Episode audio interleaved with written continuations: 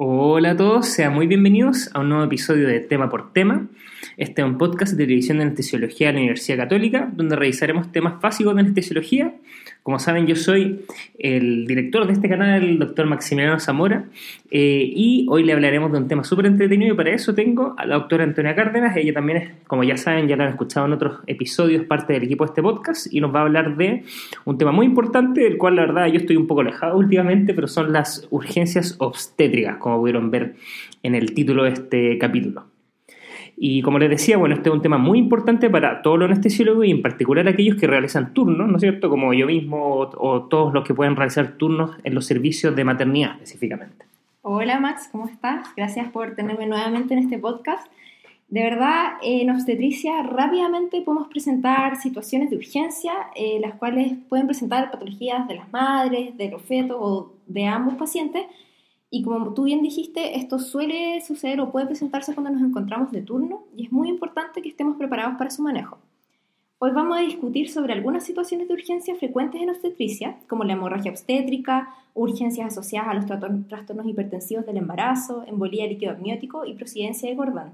Luego de mencionar estos temas, vamos a conversar un poco sobre el manejo anestésico de estas urgencias. Eh, vamos a hablar de la anestesia espinal y también sobre la anestesia general para la cesárea el cual es un tema transversal de verdad a todas las urgencias que vamos a mencionar. Finalmente, vamos a discutir sobre la reanimación cardiopulmonar de la paciente embarazada y cómo difiere esta del paciente no embarazado.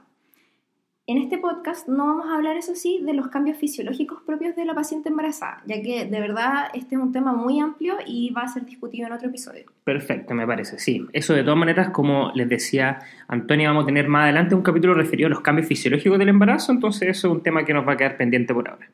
Bueno, entonces como ya saben, estos capítulos de tema por tema parten con una pregunta. La pregunta dice así, con respecto a la reanimación cardiopulmonar de las embarazadas, es cierto que a. Las compresiones torácicas son en el tercio medio del esternón, posicionando las manos más arriba de lo que sería en un paciente habitual. B. Se debe realizar desplazamiento manual uterino a la derecha. C. Uno de los objetivos es la extracción fetal antes de cumplidos 5 minutos del paro. D. Debe instalarse rápidamente accesos vasculares sin favorecer una zona del cuerpo en particular. Tómense un minuto para pensar. Y bueno, como algunos de ustedes ya habrán sabido, eh, la respuesta correcta es la C. Eso, es uno de los objetivos muy importantes y que les tiene que quedar claro desde un inicio que la extracción fetal debe ser antes de los 5 minutos del paro cardiorrespiratorio. Exactamente, Max. Cuando hablemos de la reanimación cardiopulmonar en la paciente embarazada, vamos a reforzar por qué esto es tan importante y cómo debería eh, esquematizarse esta reanimación. Me gusta mucho, sobre todo porque este es un tema que puede ser muy importante y eh, rara vez se estudia, ¿no es cierto? Uno habitualmente estudia la reanimación cardiopulmonar en la paciente no embarazada habitual, ¿no es cierto? Antes de conversar de las situaciones de urgencia en obstetricia, que es nuestro primer gran tema de hoy, es importante que conozcamos algunos conceptos, Max. Uno es eh, DDI o intervalo entre la decisión y parto, que es el tiempo transcurrido entre la decisión de la interrupción del embarazo y el parto propiamente tal. Este periodo incluye conceptos o eh, momentos como la decisión de la interrupción, el traslado de la paciente a pabellón, el inicio de la anestesia y el inicio de la incisión quirúrgica. Otro concepto importante es que las cesáreas, todas las cesáreas se categorizan en cuatro grupos. La categoría 1 se refiere a las situaciones en las que hay una amenaza inmediata a la vida materno-fetal, incluyendo, por ejemplo, el distrés fetal agudo, la presidencia cordón, ruptura uterina, entre otras. La categoría 2 es cuando hay un compromiso materno o fetal, pero que este no presenta un riesgo vital inmediato. Categoría 3, no hay un compromiso materno ni fetal, pero por algún motivo se requiere una interrupción temprana del embarazo. por ejemplo, una oligohidroamnios, una paciente con cesáreas previas que, tenga, que venga en trabajo de parto, etc. Y ya finalmente la categoría 4 es una cesárea electiva, es decir, cuando el equipo tratante o la madre lo estiman conveniente. Las guías británicas NICE definen que las cesáreas en categorías 1 y 2 serían urgencias y las del grupo 1 deberían realizarse con un DDI, es decir, intervalo entre decisión y parto, menor a 30 minutos. Las del grupo 2 dentro de 30 minutos idealmente, pero no más de 75 minutos, ya que esto es asociado a peores desenlaces. La mayoría de las situaciones que vamos a describir en este podcast se encuentran dentro de la categoría 1, es decir, tenemos 30 minutos antes de interrumpirlo. Y en este momento haremos un breve repaso de algunas de ellas. Perfecto, me parece. Entonces vamos, como tú muy bien dijiste, vamos a comenzar con estas situaciones de urgencia, como tú acabas de definir en obstetricia, y tú nos vas a partir hablando, ¿no es cierto?, de la hemorragia obstétrica. Claro. ¿verdad? La hemorragia obstétrica se asocia a, la a una morbilidad materna significativa y es una de las principales causas de mortalidad materna. En Chile se encuentra dentro de las cinco principales causas de mortalidad materna, generando un 5% de las muertes.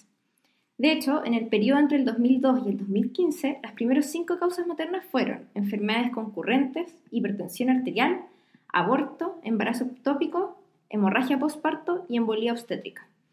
Es decir, la hemorragia postparto es una causa importante de mortalidad. La mayoría de las muertes asociadas a hemorragia obstétrica son prevenibles, con un entrenamiento y una comunicación adecuada entre los miembros del equipo tratante. Me quiero deten- de- detener acá porque es muy importante, como les dije, te dije Max, la comunicación adecuada entre el equipo y que todo se verbalice en el momento de esta situación. Y esto de verdad es muy importante para todas las eh, urgencias en obstetricia y de verdad urgencia en general. Las principales dificultades en el manejo de la hemorragia obstétrica en general incluyen una estimación errada del volumen sanguíneo perdido, eh, no reconocer los factores de riesgo de sangrado a tiempo, intervenciones tardías y transfusiones inadecuadas, ya sea una cantidad eh, o productos sanguíneos mal elegidos. Perfecto. Y, eso, y esto como de las causas tiene que ver con las 4T clásicas que se hablan, ¿no es cierto? Exactamente, Max. Las causas de hemorragia en general se pueden dividir en cuatro grupos. Y como bien dijiste, se pueden recordar por las cuatro T. T de tono, inercia uterina, que explica un 80% de las hemorragias obstétricas. T de tejido o restos ovulares intrauterinos. En tercer, en tercer lugar, T de trauma. Y en cuarto lugar, T de trombo, es decir, alteraciones de la coagulación. Perfecto. Algunas de las patologías que se asocian a hemorragia obstétrica son la placenta previa y el acretismo placentario. También la basa previa, desprendimiento de placenta normoinserta, rotura uterina e inercia uterina, como mencionamos en T de tono. No vamos a detenernos en cada una de ellas porque se extendería mucho este podcast, pero sí vamos a mencionar algunos puntos importantes sobre cada una. Perfecto. Y te, te quería aprovechar de interrumpir, Anto, que por lo menos que cuando yo hice la residencia de anestesia Ujú. era un tema típico que nos preguntaban esos porcentajes de la placenta previa, el acretismo placentario. Si lo- Pregunta típica de examen. eso, sí. si los puedes decir ahora antes de que se me olvide Ya. volver a, a preguntarte más rato. Sí, Max, no te preocupes. Es importante acordarse que mientras más cesáreas previas tiene una paciente, el riesgo de placenta previa va aumentando.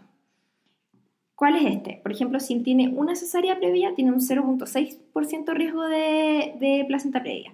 Con dos cesáreas aumenta 1.8%, con tres es un 3% y con cuatro cesáreas previas ya es un 10% de riesgo de placenta previa.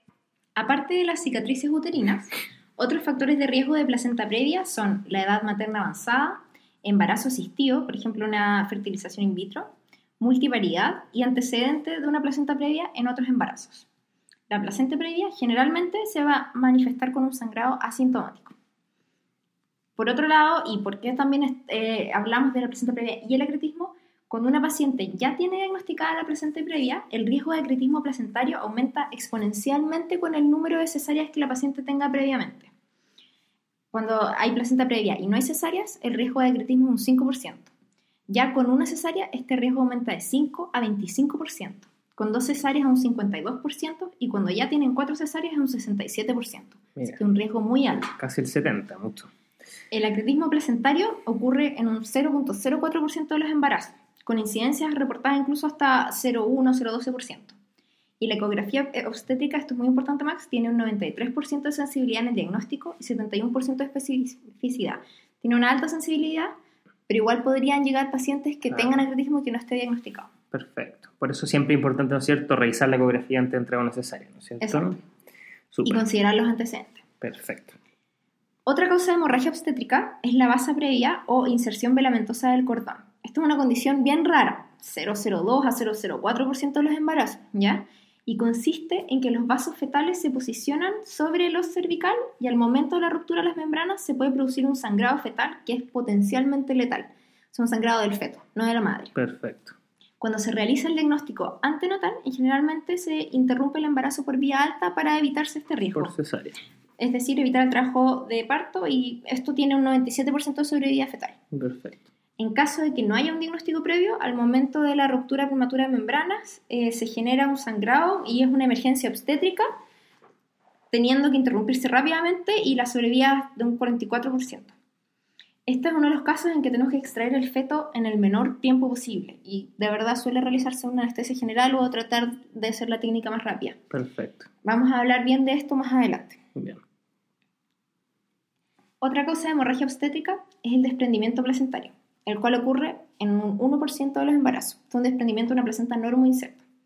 Sus factores de riesgo, para que consideremos cuando tenemos estos pacientes, son edad materna avanzada, una coriomionitis en este trabajo parto, abuso de alcohol, hipertensión, ruptura prematura ovular, antecedente previo a un desprendimiento de placenta inserto, tabaquismo y algún tipo de trauma, por ejemplo, una paciente que haya tenido un accidente vehicular, etc.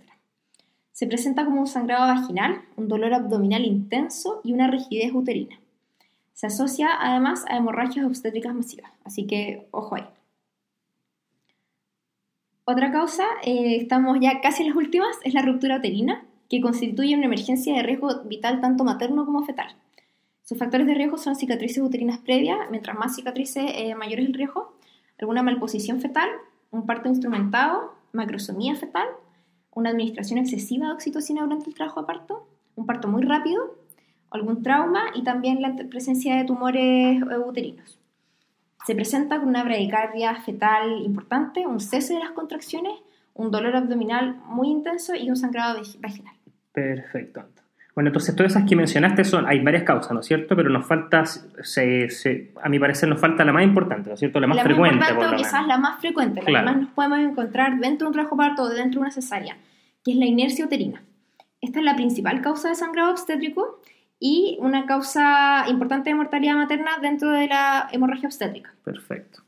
Como hemos dicho también de las otras causas, eh, vamos a hablar de sus factores de riesgo, que también son la coriomninitis, el uso excesivo de oxitocina durante el trabajo de parto, multiparidad, trabajo de parto muy prolongado, una macrosomía fetal, un embarazo múltiple, retención de tejido, uso de anestésicos halogenados, sulfato magnesio y beta-adrenérgicos como la terbutalina. Para prevenirla, se debería administrar oxitocina profilácticamente, con una dosis variable si es que hubo o no un trabajo de parto previo. En general, necesitamos más dosis cuando había un trabajo de parto y si no se logra controlar el sangrado, se suele administrar otro útero tónico, por ejemplo como metil, metilergovina o misoprostol. Perfecto.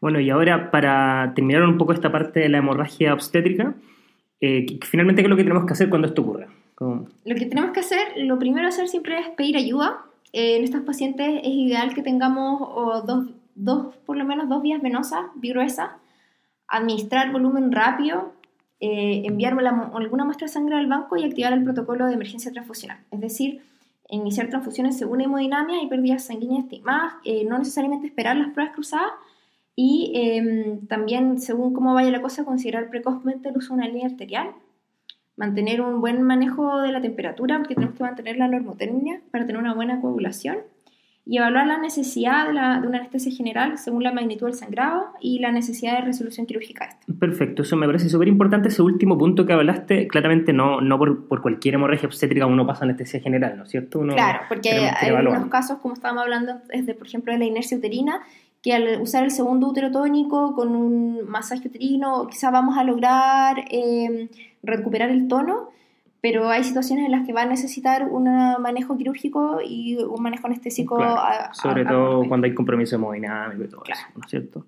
Perfecto. Ahora vamos a pasar a otra cosa de una urgencia en obstetricia que ya se sale del espectro de las hemorragias. Esta es la embolía de líquido amniótico, que es una condición bien rara. Se da de verdad entre 1 en 20.000 a 1 en 83.000 de partos, eso es la incidencia reportada y es un poco solo para conocer, la verdad no vamos a hablar en gran detalle sobre ella. La clínica incluye hipotensión arterial, un distrés respiratorio, hipoxia, un compromiso con conciencia, una coagulación intravascular diseminada y un colapso hemodinámico. Se produce básicamente por una reacción anifelictoidea y debe de diferenciarse de otros cuadros como el embolismo aéreo, un tromboembolismo pulmonar, disfunción cardíaca, una hemorragia masiva y alguna aspiración. De verdad, este es un diagnóstico de exclusión, sin encontrarse alguna prueba específica que lo valide.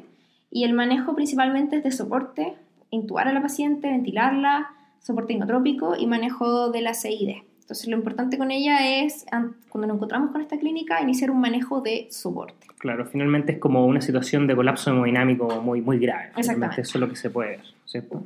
Perfecto. Ahora vamos a hablar, casi todas las causas que hemos hablado hasta ahora han sido causas maternas de urgencia y vamos a hablar del estado fetal no tranquilizador o de las bradicardias fetales. La condición fetal durante el trabajo de parto puede ser evaluada, por ejemplo, mediante la ocultación intermitente o con una monitorización electrónica fetal intraparte continua. Este monitoreo eléctrico, un registro continuo de la frecuencia cardíaca fetal y además de las contractilidad uterina. Entonces va viendo cómo está la frecuencia cardíaca y cómo van las contracciones de la madre.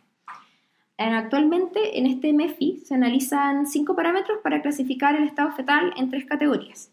Los parámetros que van analizando son las contracciones uterinas, que lo normal es que sean 4, 5 en 10 minutos en el trabajo de parto. La frecuencia cardíaca fetal basal, que tiene que ir entre 110 y 160 aproximadamente. Variabilidad de frecuencia cardíaca fetal, donde lo normal es que haya una variabilidad moderada, como 6 a 25 latidos por minuto.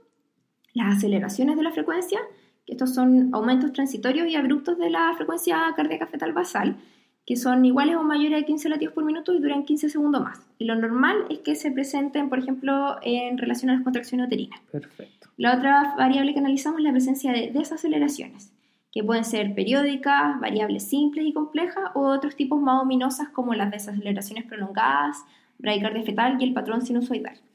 ¿Por qué estamos hablando de esto? Porque es importante que nosotros como anestesiólogos tengamos alguna idea de lo que está ocurriendo, porque están diciendo que el estado fetal no es tranquilizador y eh, no, quizá no saber cómo leer el registro por si entender más o menos lo que está pasando. Sí, y ellos hablan de estas categorías, ¿no es cierto? Sí. Hablan para hablar de la gravedad de la situación. Exactamente.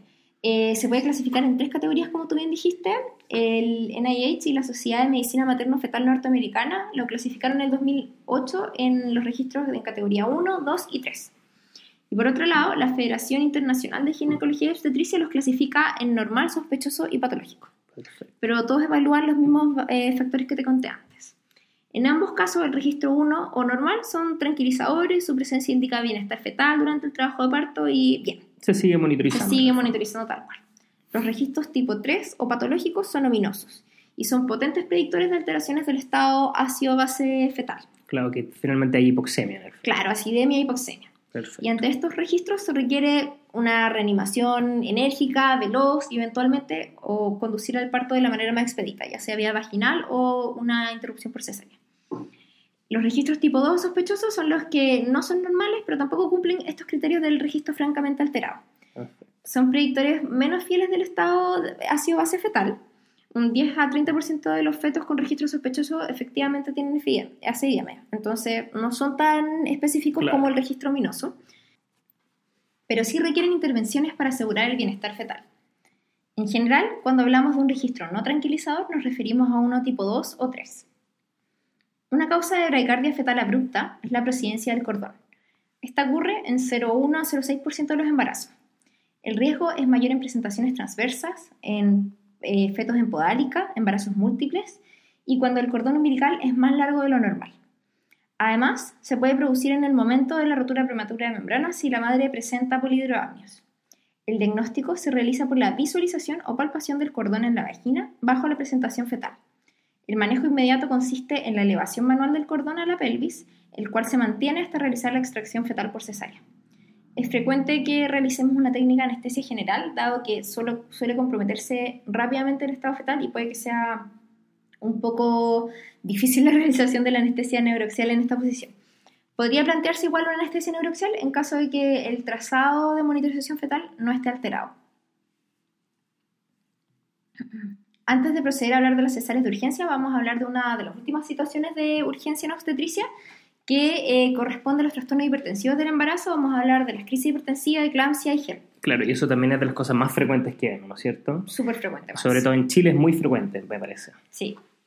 Los trastornos hipertensivos del embarazo afectan un 3 a 8% de los embarazos, siendo la segunda causa de mortalidad materna del embarazo en Chile, por lo menos entre los años 2000 y 2009, con una incidencia actual que probablemente es mayor, dado que eh, cada vez vemos un cambio en el perfil epidemi- epidemiológico materno, con unos embarazos más tardíos y más comorbilidades preexistentes de las pacientes antes de embarazarse. Perfecto. La preeclampsia se define como hipertensión de inicio después de las 20 semanas de gestación, junto con proteinuria mayor a 300 miligramos al día.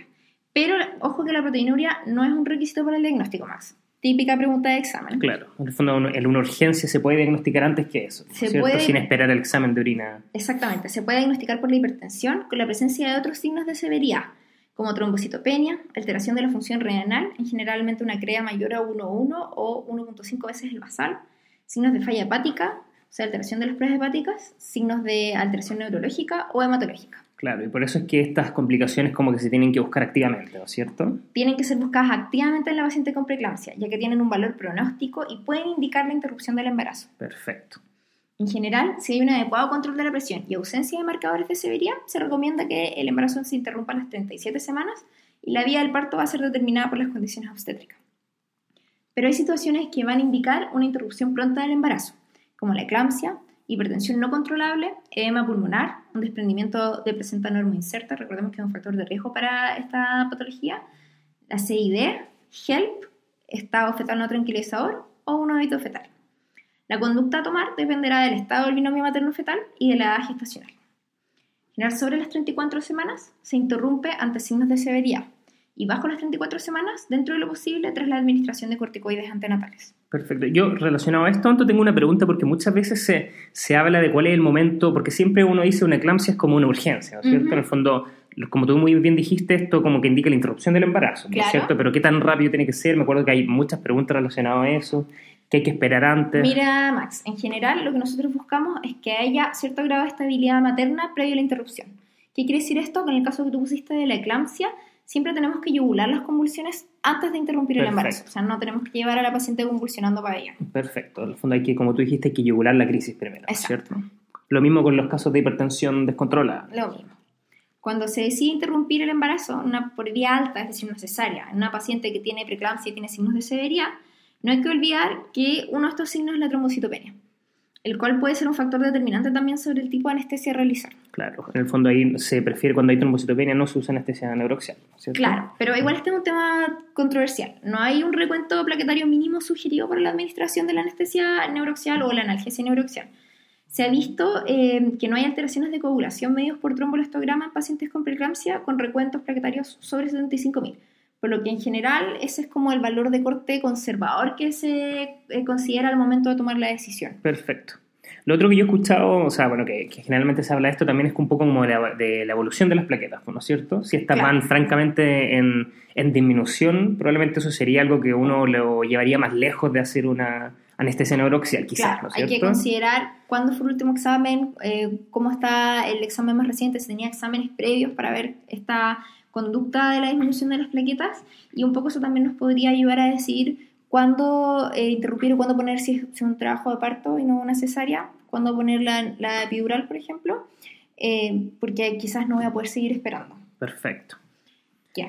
Con esto dejamos más o menos cerrado el tema de las urgencias en obstetricia. De verdad, no hablamos muy a cabalidad de cada una de ellas porque no daría el tiempo, pero sí es un poco para que recordemos Para que ante qué situaciones nos podemos enfrentar en una cesárea de urgencia. Perfecto. Y ahora nos va a hablar tú más como el manejo específico de qué se hace en esta cesárea de urgencia, Claro, ¿no es lo cierto? que nos queda por hablar en este podcast es del manejo específico de la cesárea de urgencia y finalmente de la reanimación cardiopulmonar en la embarazada. Perfecto. Ya, Max.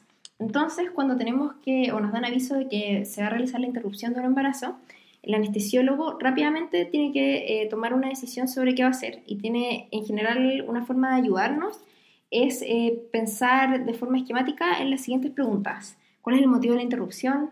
¿Cómo se encuentra la madre? Eh, y todo sobre ella, ya estaba en trabajo parto, tenía un catéter epidural, ha recibido dosis, qué riesgo particular tiene de aspiración, sangrado, etcétera cómo se encuentra el feto y cómo está el registro, por eso hablamos también antes de los registros, y considerando todo lo anterior, cuánto tiempo tengo antes de que vayan a interrumpir el embarazo. Eso nos vuelve atrás un poco a recordarlo, probablemente siempre menos de 30 minutos, sean todas categoría 1, Perfecto. pero tengo 5 minutos, tengo 15 minutos, etc. Como esta es una situación de emergencia, siempre lo primero que tenemos que hacer va a ser pedir ayuda para poder agilizar todo y optimizar todos los tiempos anestésicos quirúrgicos y otros tiempos que hay. En general, ante una cesárea de urgencia, la monitorización, por lo menos inicial, va a ser la estándar de cualquier cirugía, es decir, una presión arterial no invasiva podría ser invasiva en ciertos casos, electrocardiografía, oximetría de pulso y si se decide usar anestesia general, capnografía. Tenemos que asegurarnos también de tener una vía venosa gruesa previo al inicio de la anestesia. La técnica anestésica a utilizar tiene que seguirse considerando factores de riesgo anestésicos, obstétricos y fetales. En general, la Sociedad Americana de Anestesiología recomienda seleccionar la anestesia neuroaxial por sobre la general para la mayoría de las cesáreas.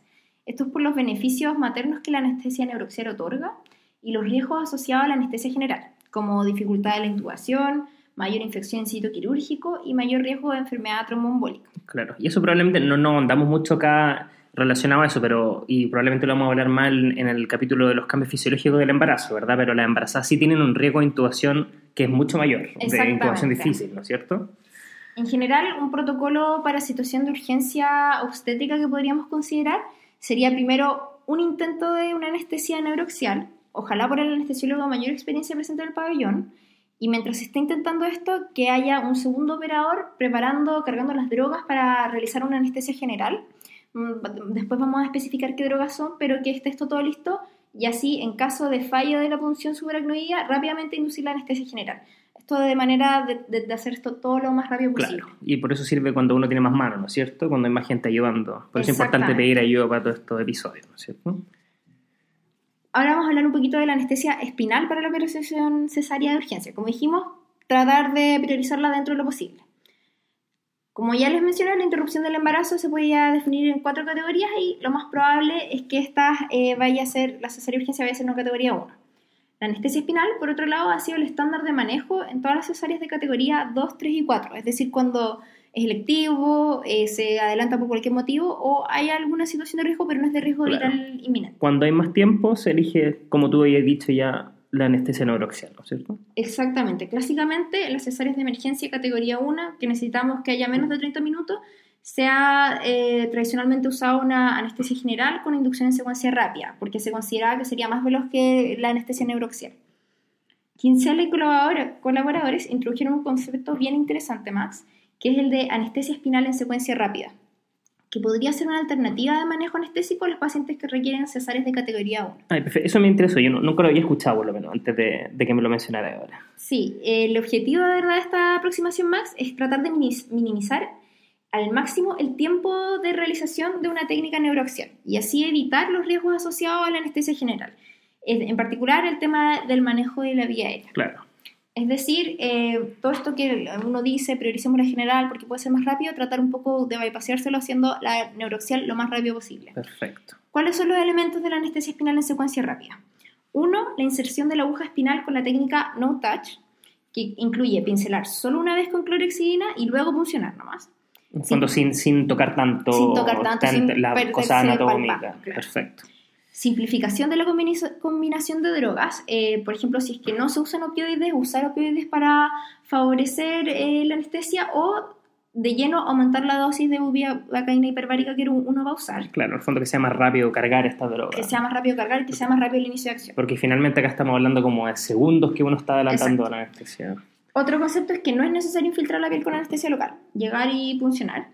Limitar el tiempo y el número de intentos de realizar. En general es un intento. Quizás una corrección si se estima que esta va a asegurar el éxito de la punción, si no, se tiene que proceder a un plan B, que ahí sería nuestro operador que tiene todo listo para hacer una, una anestesia general con rápida. Claro, y como tú has dicho, claramente tiene que ser el, más, el operador más entrenado, ¿no es cierto? Claro, eso lo, claro. Y eh, otro elemento es que la cirugía se tiene que iniciar antes de que tengamos el bloqueo definitivo. Nosotros eh, tradicionalmente en nuestras instituciones esperamos un bloqueo T4, a veces T6 para la cirugía, pero en este caso uno dice que con un nivel de T10 o superior ya podemos empezar la cirugía. Se puede hacer la incisión con eso. Exacto. Y como ya dijimos y ya adelantamos, tener todo preparado para la inducción de anestesia general si falla la técnica espinal. Otros factores que pueden ayudar a mejorar los tiempos de intervención son, como tú bien dijiste, seleccionar al anestesiólogo mayor experiencia para la punción. Y este debe estar listo para el procedimiento mientras la paciente está siendo trasladada a pabellón. ¿ya? Muchas veces puede estar lavado, con guantes, listo. Todo cargado, todo listo. Perfecto. Y eh, apenas la paciente sea posicionada en la mesa quirúrgica, él debería iniciar la punción. Se puede también trasladar a la paciente desde su cama a la mesa quirúrgica en decúbito lateral si es que uno va a funcionar en esa posición. Perfecto. Pero también se ha descrito la técnica con las pacientes sentadas si es que al operador le es más fácil realizar la función con la paciente Claro, sentada. porque para mucha gente es más fácil la técnica sentada. Depende de cómo uno esté entrenado. Exactamente. Finalmente, eh, luego de administrar la anestesia espinal, se puede posicionar la mesa en un poquito de Trendelenburg para favorecer el ascenso del anestésico local si se usan drogas hiperbáricas. Perfecto. Lo interesante es que en el 2016 un grupo de investigadores comparó los tiempos de realización de anestesia general versus anestesia espinal en secuencia rápida en mujeres que requerían cesárea de urgencia categoría 1 max y encontraron que el tiempo de anestesia era menor en el grupo de anestesia espinal.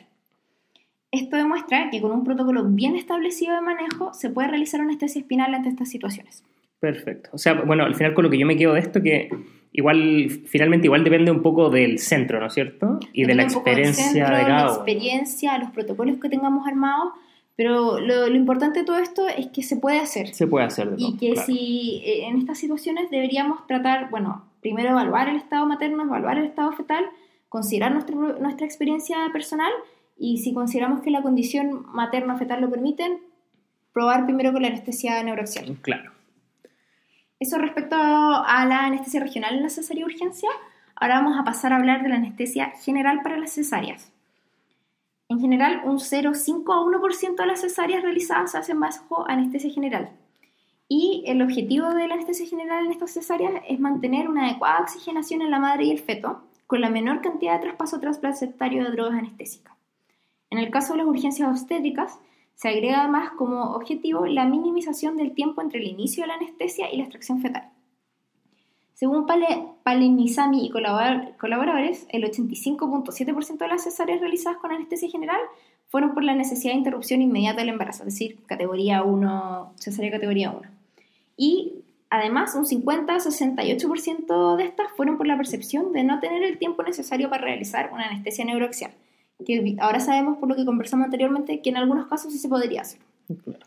Cuando decidimos qué técnica tenemos que usar, otro eh, factor súper importante a considerar, Max, que no habíamos mencionado antes, es la carga emocional que tiene para la madre poder observar el nacimiento de su hijo. Claro, finalmente todos esperan verlo nacer, ¿no Todos cierto? esperan verlo nacer y poder realizar un apego precoz. Por eso vuelvo a decir, y perdón lo repetitiva, que hay que, dentro de lo posible, favorecer la anestesia neuroaxial. ¿ya?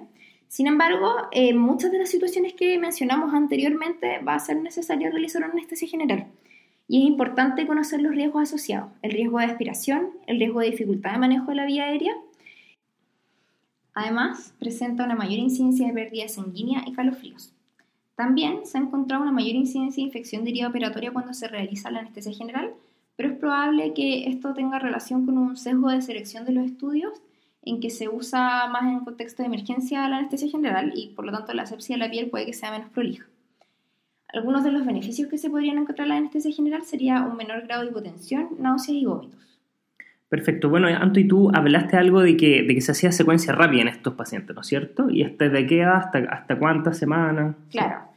Mira, Max, una vez que decidimos que vamos a hacer la anestesia general, tenemos un poco que plantearnos paso a paso lo que vamos a hacer. La idea es, ojalá, tenerlo pensado de antes para que si nos enfrentamos a esta situación sea todo lo más rápido posible.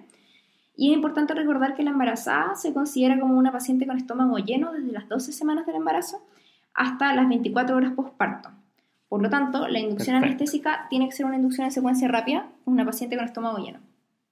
Además, la paciente eh, embarazada tiene una menor capacidad re- residual funcional y un mayor consumo de oxígeno, por lo que el riesgo de saturación de oxígeno va a ser mayor que en la paciente no embarazada. Cuando nos enfrentemos a estas pacientes, es ideal iniciar la preoxigenación mientras estamos preparando las drogas y lo necesario para iniciar la anestesia. Esto puede realizarse con un segundo o un tercer operador, o si no hay personal disponible, se puede dejar la mascarilla facial apoyada sobre algún atril, preoxigenando a la paciente mientras uno termina de preparar lo necesario. Lo ideal sería eh, preoxigenar 2 a 3 minutos para mantener la saturación mayor a 90% durante el periodo de apnea una vez que hagamos la inducción. Otra forma de preoxi- preoxigenar efectivamente es pedirle que realice 8 inhalaciones profundas en un minuto. Con respecto a la posición, Hicknet y colaboradores demostraron que la posición semisentada en 30 grados aumenta la capacidad residual funcional en las embarazadas de término en respecto a la posición supina, lo comentaría un poco la tolerancia a la apnea en este grupo de pacientes. O sea, pongamos a las pacientes un poquito en Fowler. Perfecto. Bueno, y aparte de todo eso, me imagino todo lo típico de una secuencia rápida, ¿no es cierto? La máquina preparada, todas esas Claro, cosas. antes de empezar todo tipo de inducción, tenemos que asegurarnos que, como básico, tenemos la máquina anestesia, está ok, tenemos una aspiración encendida y funcionando, disponemos de un laringoscopio, ojalá de mango corto, tubos orotroqueales 6.5 y 6 y una máscara la- laringia de fácil acceso en caso de no poder intubar. Debemos tener nuestras drogas siempre cargadas, listas para la utilización y el útero desplazado a la izquierda con una cuña. Además, antes de administrar cualquier tipo de fármaco, tenemos que asegurarnos que el obstet- el obstetra esté lavado, el campo quirúrgico esté armado y esté todo listo para iniciar la cirugía apenas la paciente se encuentre anestesiada. Perfecto. Entonces, eso es para lo que tú también habías mencionado, ¿no es cierto? Que uno de los objetivos de esto es que minimizar el tiempo al que el feto está expuesto a la anestesia. Exactamente. Por otro lado, eh, no está de más, eh, tomarse un segundo para recalcar que antes de realizar la inducción hay que tomarse un poquito de tiempo para explicarle a la madre lo que va a suceder. En general esto pasa súper rápido, está todo el mundo corriendo y los pacientes suelen ser trasladados rápidamente de pabellón, a veces sin entender bien lo que está pasando.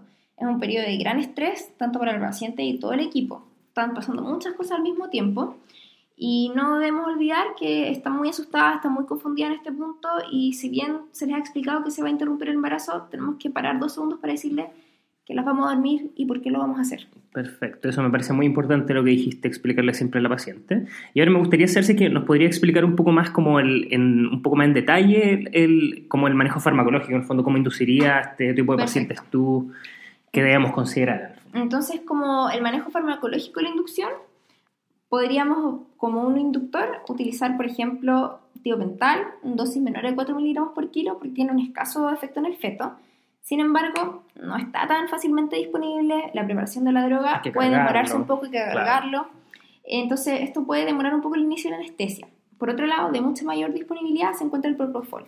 Y la dosis recomendada es 1.5 a 2 miligramos por kilo, ya que la dosis y concentración en sitio efecto se encuentran disminuidas en el embarazo. Otros inductores, por ejemplo, como midazolam y ketamina, pueden verse un poco limitados en este contexto. El midazolam porque demora más en lograr la inducción y queremos hacerlo lo más rápido posible. Y la ketamina porque su efecto simpático mimético limita su uso en pacientes con preeclampsia. No. Uno de los grandes temas controversiales en la anestesia general para la cesárea es la respuesta hipertensiva a las maniobras de la vía aérea y sumarle la ketamina no es Perfecto. tan buena idea. Por eso en general nosotros usamos Propofol. Exactamente. Como relajante muscular, debemos considerar que la droga debe permitirnos un rápido manejo de la vía aérea, con una recuperación relativamente rápida en el caso de no poder intubar o ventilar. En general, utilizamos nosotros succinilcolina en una dosis de 1 miligramo por kilo, pero también podría considerarse el uso de rocuronio con 4D95, es decir, 1.2 miligramos por kilo, siempre y cuando dispongamos de su Dex para antagonizarlo rápidamente en caso de ser necesario. Perfecto. Y lo, lo otro que te quería preguntar, ya sé que hablaste del inductor, el relajo, que es como lo más importante, ¿no es cierto? Relación- Mucho se habla a veces como del uso de opioides en estos pacientes, ¿no es cierto? Yo entiendo que por una parte uno trata de evitarle eso al feto, ¿no es cierto? Pero por otra parte, por esta respuesta hipertensiva, como tú mismo dijiste, es importante usarlo, ¿no es cierto? Exactamente, Max. La gran duda con el uso de opioides es, ¿los usamos o no en la inducción? ¿Hay casos en los que se tienen que usar y casos en los que no hay que usarlos? De verdad, la recomendación clásica es que en pacientes sin trastorno hipertensivo del embarazo eh, se pongan los opioides una vez que ya fue extraído el feto para minimizar, el ah, traspaso placentario perdón, y reducir el riesgo de depresión neonatal. Por otro lado, en pacientes con trastorno hipertensivo se utilizarían los opioides para minimizar la respuesta hipertensiva a la laringoscopia y reducir el riesgo de un accidente cerebrovascular, ya que esta paciente el grado de hipertensión sistólica es un predictor importante de injuria cerebral y accidente cerebrovascular. Hecho, un 95% de las pacientes con preeclampsia con signos de severidad y AVE presentan presiones sistólicas mayores a 160 milímetros de mercurio antes del accidente. Perfecto. Y en ese sentido, ¿qué, qué opioides podríamos utilizar? Ya, Max, lo importante es eh, utilizar, ojalá, drogas de alta potencia analgésica y corta duración para poder atenuar esta respuesta hipertensiva a la manipulación de la vía aérea. Una de estas drogas es el remifentanil. Con este se ha informado muy buen control de la respuesta hipertensiva y mínimos efectos en el recién nacido. En general, podríamos usar una dosis única en bolo de 1 gamo por kilo endovenoso de remifentanil y luego una infusión de 0,1 a 0,25 gamas kilo minuto. El remifentanil tiene un 73-88% de traspaso placentario. Puede tener igual un poco de depresión neonatal, eh, pero lo importante es avisarle al equipo de neonatología que lo estamos utilizando. Otra droga que podemos usar, que quizás es un poco más disponible porque no tenemos que prepararla, es el fentanil.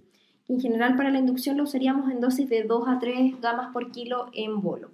Lo muy importante que no dije antes es que la elección de los drogas que vamos a usar va a un balance entre riesgo y beneficio y que toda nuestra anestesia general debe ser balanceada, eh, considerando la madre, considerando el feto y tratando de usar las dosis anestésicas mínimas efectivas.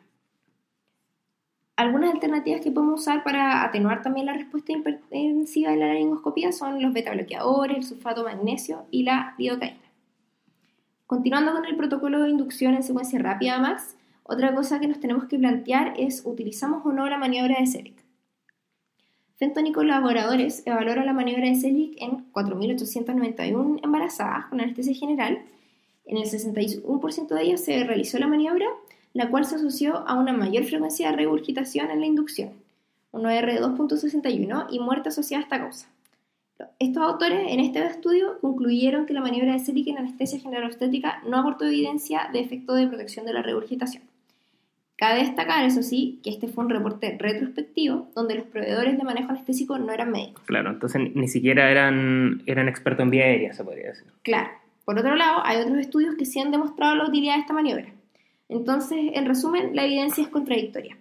La prudencia indicaría usar la maniobra siempre y cuando esta no esté dificultando de sobremanera la laringoscopía.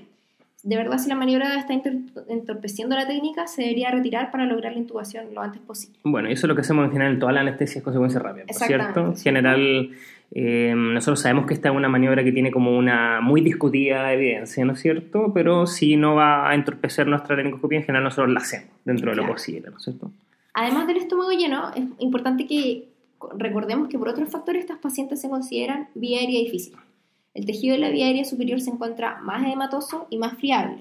Por otro lado, el tejido mamario aumentado de la embarazada de término puede entorpecer la técnica de la introducción del laringoscopio. Por eso hablábamos antes del laringoscopio de mango corto. Claro. Todo lo anterior puede dificultar o incluso imposibilitar la intubación. Y en este caso, la prioridad tiene que ser la oxigenación materna por sobre el riesgo de aspiración se debe ventilar con oxígeno al 100% con la mascarilla facial y liberar la presión cricoidea de ser necesario, es decir, soltar el cérebro. Si esto no es posible, una de las alternativas es introducir una máscara laringea. Hans y colaboradores publicaron la ausencia de complicaciones con su uso en 98 casos de embarazadas con cesárea directiva y anestesia general.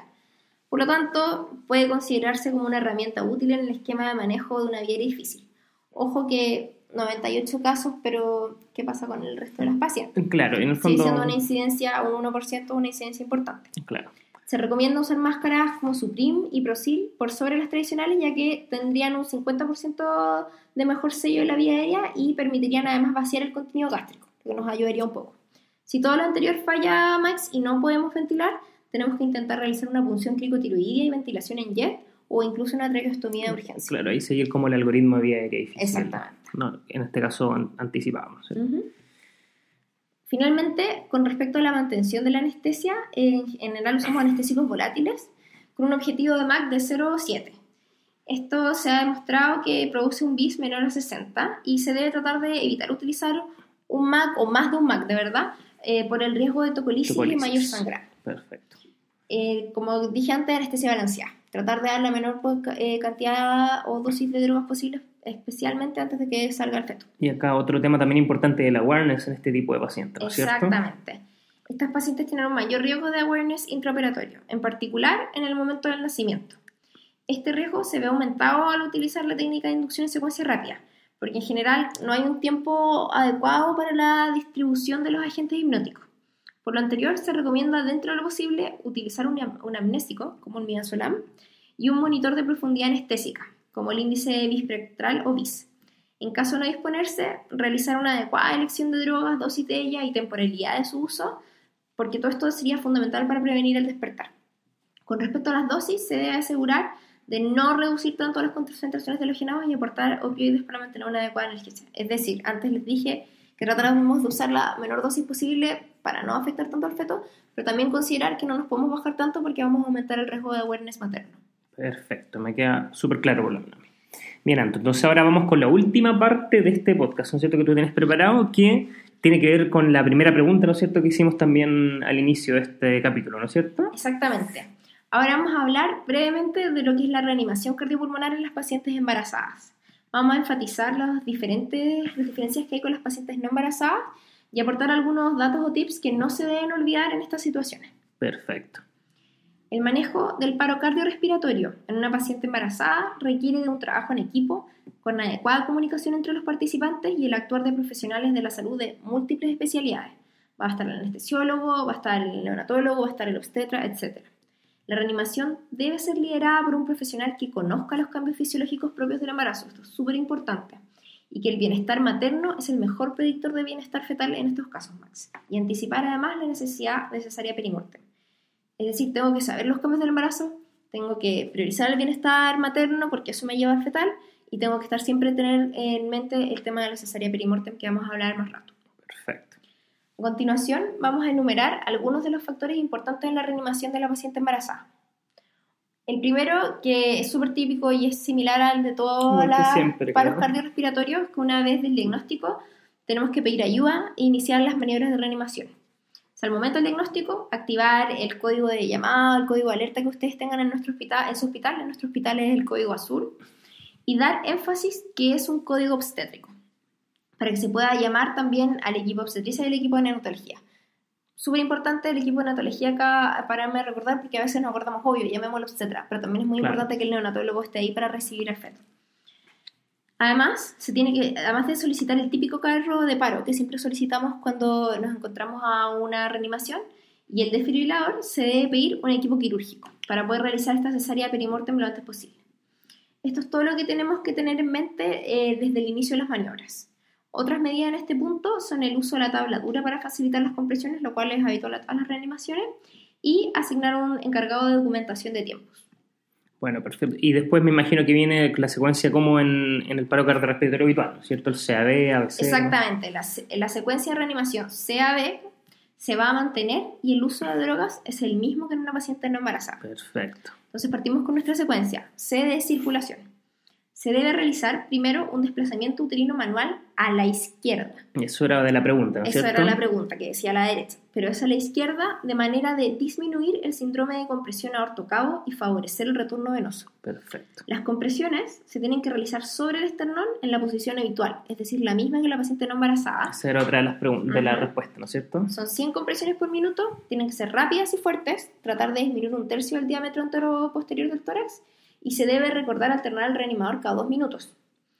Volvemos a hablar eh, lo que dijimos de la pregunta de la posición de las manos de las compresiones. Previamente las guías de la AJA recomendaban posicionar las manos en el tercio medio del esternón, es decir, un poco más hacia arriba, para las compresiones torácicas de la embarazada, con el argumento de que una paciente embarazada, eh, en ellas las estructuras intratorácicas se desplazaban hacia cefálico como consecuencia del movimiento del contenido intraabdominal. Claro. Sin embargo, no hay evidencia que apoye esta maniobra. Entonces, actualmente se decidió simplificar el algoritmo y la recomendación es realizar las compresiones tal cual como se realizaría en una paciente no embarazada. Perfecto. Con respecto al desplazamiento, se realiza una tracción hacia arriba y hacia la izquierda desde el lado izquierdo de la paciente. Se ha descrito también la lateralización completa y el uso de cuña para lograr la desviación uterina, pero la Asociación Americana del Corazón, AJA, recomienda la tracción manual, ya que esta sería la técnica con menor interferencia en las compresiones torácicas y potencial manejo de la vía aérea. Ahora vamos al segundo punto de nuestra animación, la A, que es vía aérea. Para la ventilación hay que favorecer la posición del foteo y aportar oxígeno al 100%, 10 a 15 litros por minuto, súper parecido a paciente no embarazada. Se debe intentar asegurar lo antes posible la vía aérea. Recordemos que estos pacientes tienen riesgo de aspiración, son, estómago, son siempre estómago lleno y eh, ojalá que esto sea realizado por un profesional experimentado y que no interrumpa las compresiones torácicas. Puede utilizarse también un dispositivo supraglótico en caso de no lograrse la intubación. Con respecto a la B de ventilación, no hay mayores cambios respecto a la paciente no embarazada. Si no está intubada, se ventila en secuencia 30 a 2 con relación a las compresiones. Y si está intubada, 10 respiraciones por minuto con 500 a 700 ml de volumen corriente. Siguiendo con nuestro eh, algoritmo CAB, ahora viene una D de. Se mantienen los conceptos de la reanimación habitual más con los mismos voltajes. Se debe analizar igual el ritmo cada dos minutos, igual que en una paciente no embarazada, y reiniciar las compresiones inmediatamente tras la desfibrilación. Con respecto a la extracción fetal, las guías actuales recomiendan un parto expedito en el caso de paro cardiorrespiratorio materno sin respuesta a RCP. Cuando no es posible realizar un parto vaginal de forma inmediata, se debería proceder a una cesárea perimortem para aumentar las posibilidades de sobrevida materna y fetal. Se dice que la, cesárea aumentaría las posibilidades de sobrevida de la madre también. Por lo tanto, eh, de verdad uno se tiene que preparar a esta extracción quirúrgica del feto al diagnosticar el paro. El objetivo es la extracción antes de 5 minutos del diagnóstico. Esa era la respuesta a la pregunta. La respuesta a la pregunta que hicimos. Por lo cual, en general, la incisión ya debería iniciarse como máximo a los 4 minutos. Si el evento no fue presenciado, eh, es decir, no sabemos cuánto ha pasado desde que se presentó el paro, la cesárea perimortem debería iniciarse de manera simultánea con la reanimación. Perfecto. Es importante recalcar que el traslado de la paciente al pabellón no debe retrasar las medidas de reanimación. Entonces, la recomendación es realizar la intervención operatoria en el lugar del diagnóstico del paro. Se ha demostrado que el traslado de la paciente al pabellón retrasa la incisión uterina para la interrupción del embarazo, genera más interrupciones y disminuye la eficiencia de las compresiones torácicas. Perfecto. Otra diferencia eh, que no mencionamos previamente es la instalación de accesos eh, vasculares o estoclisis, que también era parte de las preguntas. Esta tiene que realizarse sobre el nivel del diafragma para evitar los efectos potencialmente deleterios de la compresión aorta perdón, la cual podría retrasar la llegada de fluidos y drogas al corazón y resto de la circulación. Entonces, tratar de priorizar accesos sobre el diafragma. Perfecto. Entonces, así como un poco de modo de resumen, me, parece que lo que has, lo has dicho de manera bien detallada, ¿no es cierto? La reanimación cardiopulmonar, la verdad es que tiene pocos cambios, ¿no es cierto? Pocos cambios en general. En general tiene pocos cambios, pero sí lo más importante, y era la respuesta a nuestra pregunta, que hay que priorizar sí o sí la extracción fetal rápida, ¿no es cierto? Si yo te pudiera hacer un resumen rápido, Max, yo te diría eh, que las grandes diferencias son cuando pedimos ayuda, llamemos a obstetricia y neonatólogos, eh, pedir el equipo quirúrgico porque presta cesárea, desplazamiento uterino y accesos vasculares sobre nivel diafragmático. Perfecto, y el resto es como lo típico de la Exacto, y acordarse extracción fetal, extracción fetal. Perfecto.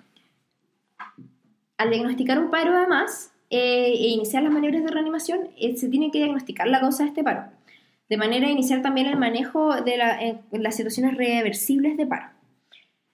Las causas posibles de paro en la paciente embarazada pueden recordarse con la mnemotecnia A, B, C, D, E, F, G, H, donde A es anestesia, B es sangrado por bleeding en inglés, C causa cardiovascular, D drogas, E embolía, F fiebre, G causas generales, las 6H y 6T típicas del paro, eh, y H complicaciones hipertensivas.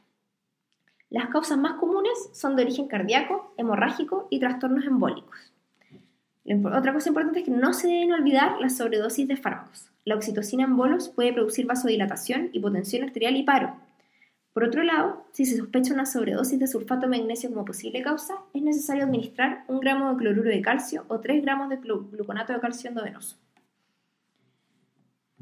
Para terminar con el, manejo de la reanimación cardiopulmonar en las embarazadas, es recomendable tener una guía del manejo de estos paros en los carros de paro de los servicios de maternidad y asegurarse que estos tengan los implementos básicos para la realización de un parto quirúrgico y la reanimación neonatal. Perfecto. Entonces, como siempre hemos dicho también en otros capítulos, ojalá tener una cartilla esto, ¿no es cierto? Tener una cartilla que nos recuerde todas las diferencias que ya mencionamos y que el carro de paro incluya un set quirúrgico y algo para reanimar al neonato. Perfecto. Y bueno, después de ese detalladísimo capítulo, le quiero dar las gracias nuevamente a la doctora Antonia Cárdenas por hacer el capítulo del día de hoy. Muchas gracias por invitarme, Max. Y eh, de nada, muchas, muchas gracias a ti. Seguramente te tendremos nuevamente en un capítulo muy pronto. Y también muchas gracias al doctor Héctor Lacasí, miembro de la edición también, que nos ayudó con el contenido de este capítulo, ¿no es cierto? Sí. Eh, y bueno, como siempre, les pido que comenten en la página Facebook, en iTunes, pueden descargar, acuérdense, este episodio desde iTunes o, la cuenta de Podbean del podcast de la edición de anestesiología. Y recuerden eh, mandarme mails con ojalá ideas para nuevos capítulos. Recuerden que mi mail es mszamora.c.cl y como saben yo siempre contesto los mails lo más, más rápido que puedo. Bueno, entonces eso sería todo por el capítulo de hoy. Eh, yo, como saben, yo soy el doctor Maximiliano Zamora en nombre del equipo del podcast de la edición de anestesiología de la Universidad Católica. Le quiero dar muchas gracias por escucharnos y que tengan una muy buena semana. Chao. Chao.